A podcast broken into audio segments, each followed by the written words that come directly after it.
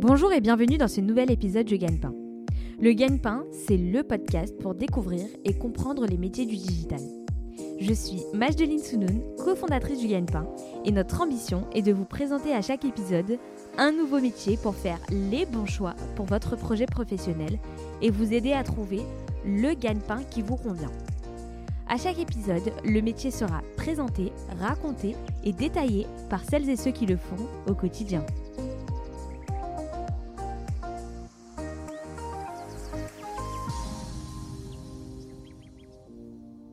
Bonjour Nassim.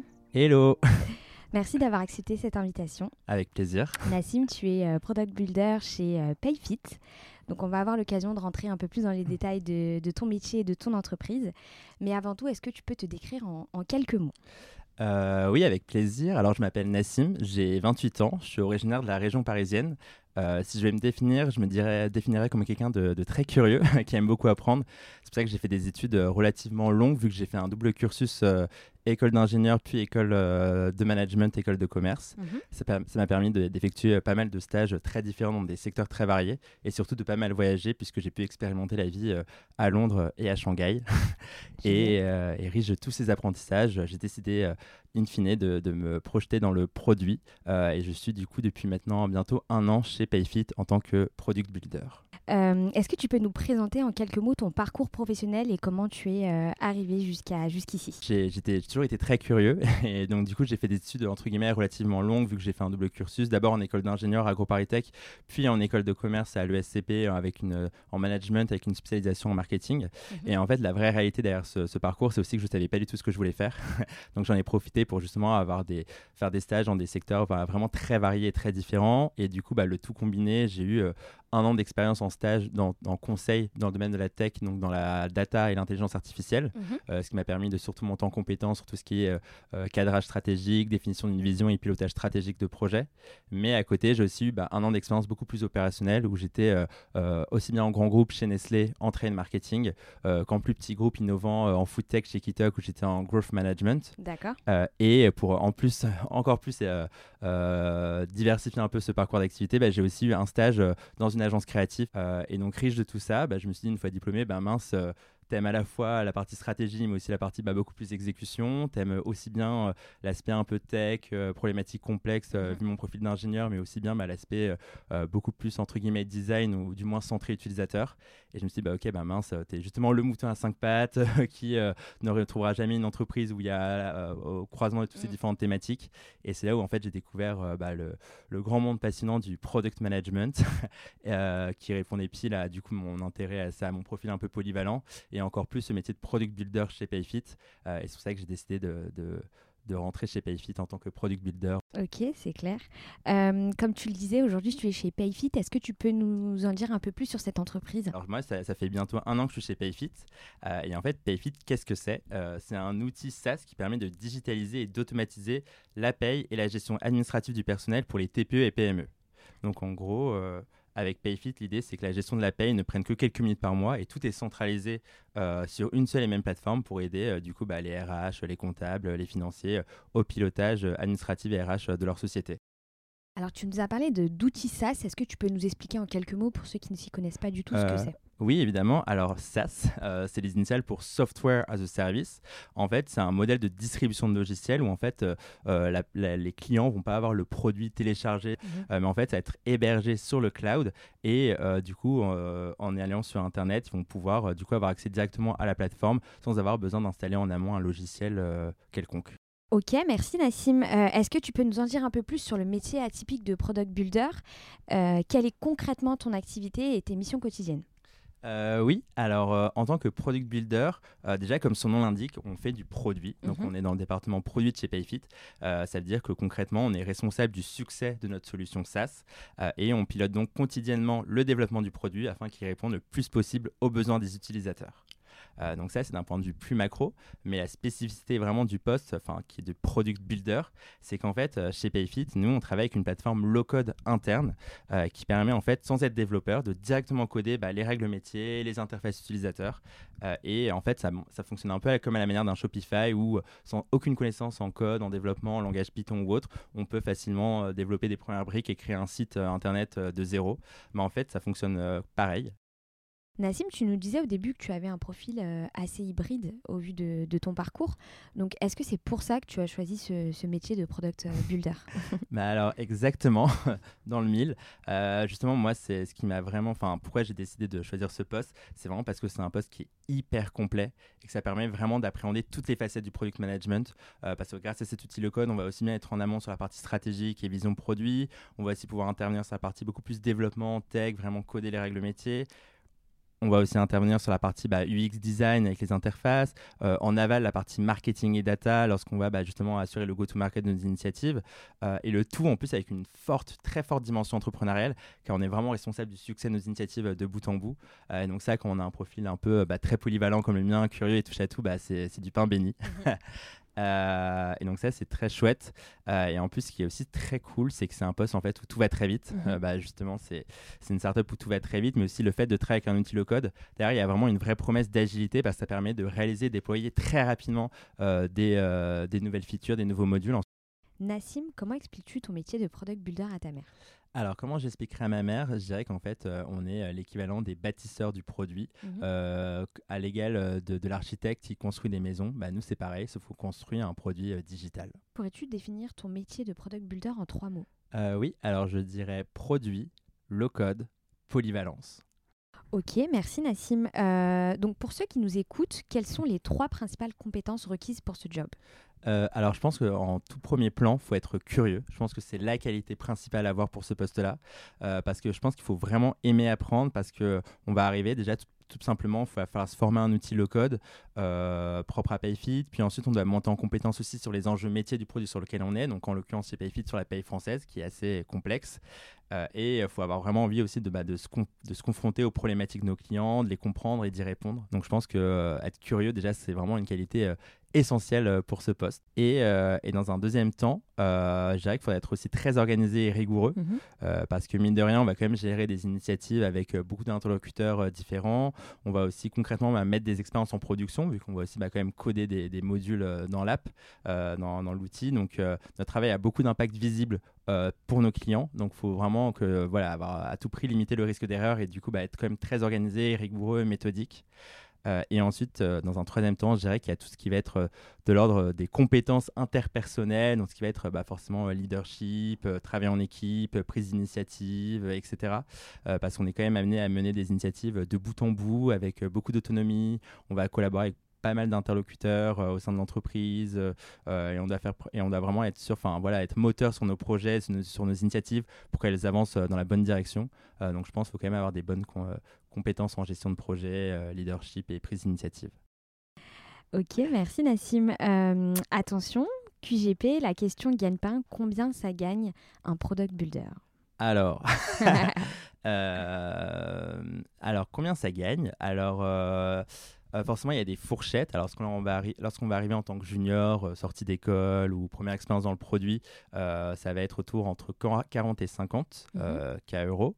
par an du coup lorsqu'on est junior après quelques années euh, lorsqu'on va se senioriser un petit peu plus, ça peut être autour euh, de la fourchette va plutôt être autour de 50 et 70 euh, cas.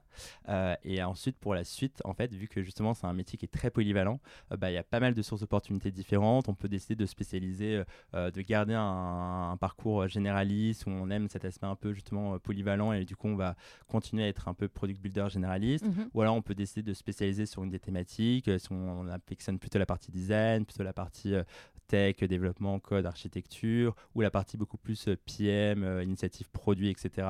Euh, et on peut aussi vouloir aussi avoir envie de management, donc de vouloir manager des équipes, mhm. de l'idée des squads, de différents product builders, etc. et donc ce qui fait qu'en fait, d'un point de vue opportunité et du coup forcément salaire, bah, il y a plein de, de, de, de, trajectoires de carrière possibles mhm. par la suite. Ok. quel est le plus grand défi que tu as relevé en arrivant dans ce métier? Euh, alors, je pense que ma plus, mon plus grand défi, c'est ma première initiative produit.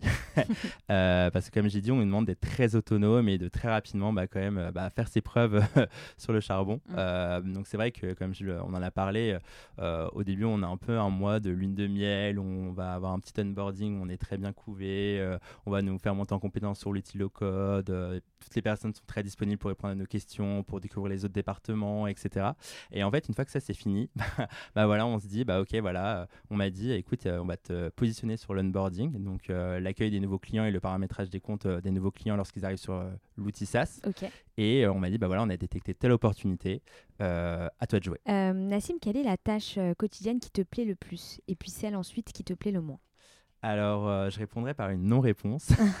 mais, mais c'est vrai que, en fait, ce qui me plaît, c'est que tout simplement, il n'y a pas de tâche quotidienne.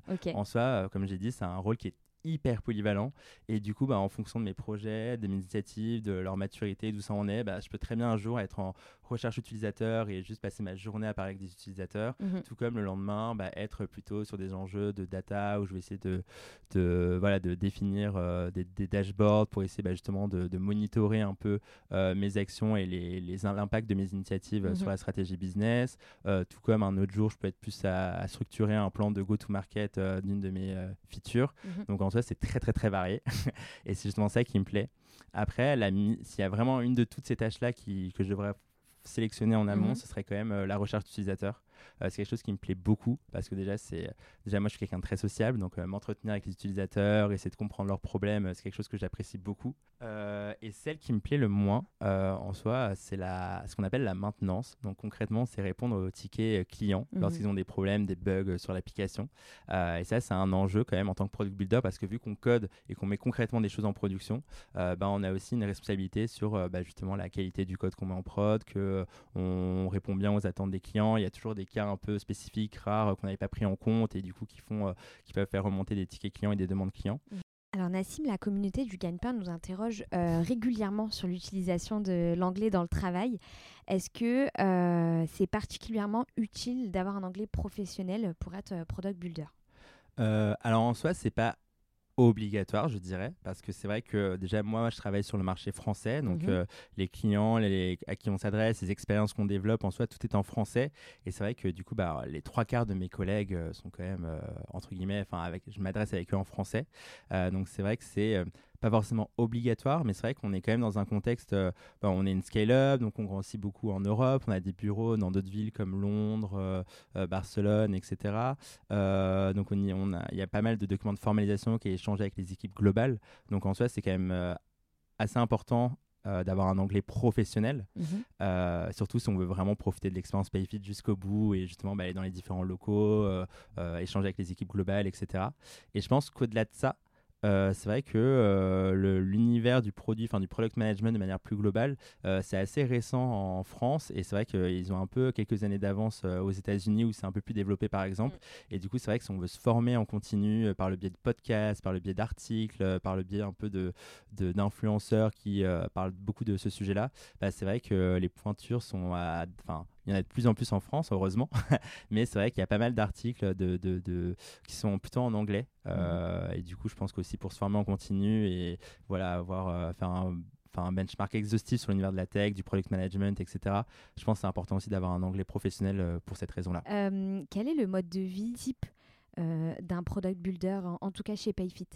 Le mode de vie type d'un product builder, alors c'est assez appréciable de travailler en tant que product builder parce que déjà, euh, on est quand même, bah, comme je t'ai dit, euh, très autonome sur nos mhm. initiatives. Donc, on, on a plutôt une, une, obligation de résultat plus que de moyens. Donc, en soi, tant qu'on gère bien nos projets, nos initiatives et que tout va dans le bon sens, bah, on n'a pas forcément d'obligation euh, d'horaire, de, de, de, présentéisme ou autre. Euh, et euh, ce qui est aussi euh, très cool, c'est qu'en fait, par exemple, lors du coup du, bah, de la vague de Covid et des différents confinements qui a pu avoir lieu, bah, ils se sont rendus compte qu'en fait, bah, le télétravail, ça marchait très bien en mhm. soi, que les personnes se responsabilisées et qu'il n'y avait aucun souci. Et du coup, ils ont vraiment décidé de l'étendre et de mettre en place une politique qui s'appelle le Work from Anywhere. Donc en français, travail depuis n'importe où que tu veux. et concrètement, c'est-à-dire qu'on n'a aucune obligation en soi de, de, présentiel au bureau. Si on veut, on peut être en télétravail télétravail, travailler depuis Paris ou depuis la province, même faire des séjours à l'autre bout du monde si ça entrave pas le projet et qu'on a quand même une bonne connexion Internet. Nassim, tout à l'heure, tu nous parlais de podcasts en rapport avec ton métier que tu écoutais régulièrement. Est-ce que tu en as certains à nous conseiller? Euh, oui, alors les podcasts, ça m'a beaucoup aidé au début parce que justement, euh, lorsque je voulais euh, un peu m'orienter vers le produit, mais je ne savais pas exactement ce que c'était, bah, ça m'a vraiment permis de, un peu de, mieux comprendre les attentes du poste, même rien que d'avoir les bons éléments de langage pour paraître crédible en entretien. Donc c'est vrai que ça m'a beaucoup aidé, notamment dans la tête d'un PM, Product Tribe, LPCX. Donc c'est un peu des podcasts qu'on trouve facilement en tapant le mot produit sur Spotify. mais, mais maintenant que je suis un peu plus dans le métier et que j'essaie vraiment d'aller encore entre guillemets un peu plus loin, mmh bah, c'est vrai qu'il y a un podcast particulièrement qui moi me, me plaît beaucoup. Ça s'appelle euh, Clé de voûte. Euh, et en fait, je trouve que le format est juste vraiment dingue parce qu'en fait, c'est très synthétique, c'est vraiment 20 minutes, donc ça va à l'essentiel.